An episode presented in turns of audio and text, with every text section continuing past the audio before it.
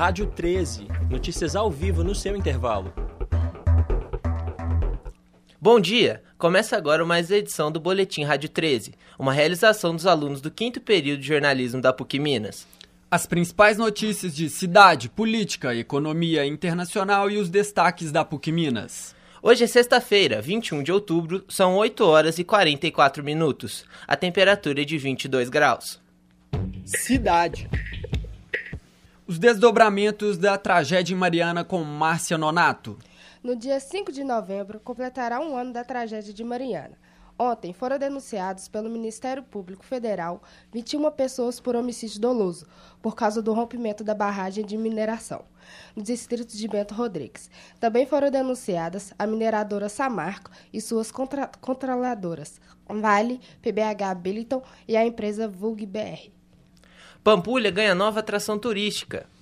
Bom dia, Guilherme. O modelo de carro jardineira Chevrolet percorrerá pontos turísticos da Pampulha a partir deste sábado. O carro resgata a sensação de viajar para o interior de Minas seis décadas atrás. O veículo de 25 assentos foi customizado com pintura, bagageiro e decoração interna de época. A ideia da Belotour e o colecionador Jefferson Rios, idealizadores do projeto, é apresentar curiosidades sobre o conjunto arquitetônico encomendado pelo então prefeito Juscelino Kubitschek ao arquiteto Oscar Niemeyer a bordo do veículo da época. Leonardo Gontijo para a Rádio 13. Política. Lava Jato avalia que patrimônio de Cunha seja 58 vezes maior que o delatado. Os procuradores da República se baseiam em informações obtidas por meio da cooperação internacional com o Ministério Público da Suíça. Lá foram identificadas quatro contas. A documentação das contas estrangeiras de Cunha e familiares levantou suspeitas da Lava Jato sobre a possibilidade de existirem outras contas no exterior ainda não reveladas. O ex-deputado Eduardo Cunha foi preso nesta quarta-feira em Brasília, seis dias depois de se tornar réu na Operação Lava Jato no Paraná. Ele teve 220 mil bloqueados. Sara Sattler para a Rádio 13. PEC 241 volta a ser votada no Congresso. Isabela Tempo traz as notícias. A PEC 241, apresentada pelo governo de Michel Temer, vai ser votada no próximo dia 24 na Câmara dos Deputados. Considerada pelo governo como um dos principais mecanismos para reequilibrar as contas públicas, a PEC estabelece um limite de gastos. Se for aprovada pelo Congresso Nacional, ela valerá pelos próximos 20 anos. Após a votação na Câmara, a proposta segue para o Senado no final de novembro. Chamada de PEC do fim do mundo pelos opositores, a proposta está gerando manifestações nas áreas mais afetadas, como educação e saúde. Na última quarta, o Centro de Atividades Didáticas do ICB, na UFMG, foi ocupado por estudantes que votaram por greve estudantil. Economia. Comércio abrirá vagas temporárias nesse fim de ano. Quem chega com a notícia é o repórter Igor Alexander. Bom dia, Guilherme. Apesar da recessão no qual o país está mergulhado, a injeção de recursos do 13º, as de fim de ano e as férias prometem aquecer o comércio varejista de Belo Horizonte. Levantamento da FEComércio indica que 12% dos comerciantes vão investir de imediato para melhorar as vendas. A expectativa é que sejam criadas 7.240 postos de trabalho.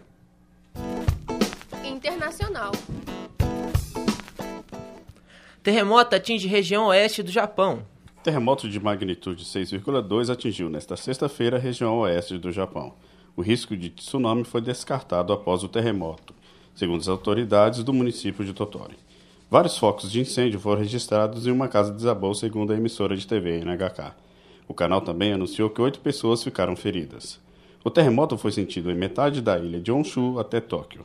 Medidas de segurança foram tomadas em aeroportos, estações de trem e usinas de energia nuclear. Genevaldo Neves para a Rádio 13. Clima continua quente nas eleições norte-americanas. Quase 72 milhões de pessoas acompanharam o último debate dos candidatos à presidência da Casa Branca. Segundo dados da agência Nielsen, essa teria sido a terceira maior audiência em debates presidenciais no país desde 1976, quando a pesquisa começou a ser feita pela emissora. Como esperado, o debate contou com momentos de calorosas discussões e embates entre os candidatos. Trump abordou em seu discurso temas como porte de armas, aborto e reforçou seu posicionamento quanto à imigração. Já Hillary, buscando manter o equilíbrio após o constrangimento das informações vazadas pelo Wikileaks, falou sobre estratégias para seu possível governo. De acordo com a emissora BBC, a democrata Hillary Clinton teria vencido o debate. Eu sou Caleb Souza para a Rádio 13. PUC em Pauta.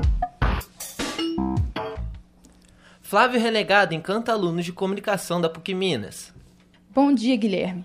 Ontem a Faculdade de Comunicação e Artes recebeu a visita do rapper Flávio Renegado.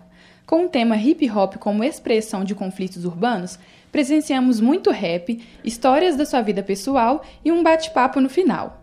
Filho mais novo de três meios irmãos, nasceu no bairro Alto Vera Cruz.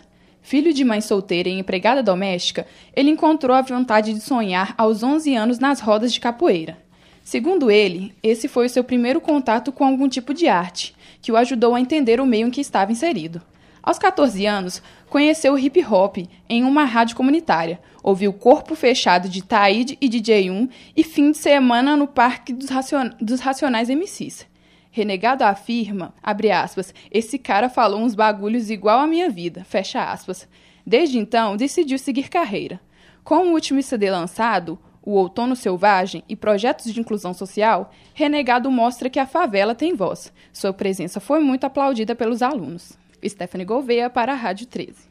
Este programa foi produzido por estudantes do quinto período do curso de jornalismo da Faculdade de Comunicação e Artes da PUC Minas, campus Coração Eucarístico. Com edição e apresentação de Paulo Eduardo Silva e Guilherme Vido. A técnica é de Clara Costa, Luna Ferreira e Rafaela Araújo, com supervisão da professora Yara Franco. Rádio 13. Notícias ao vivo no seu intervalo.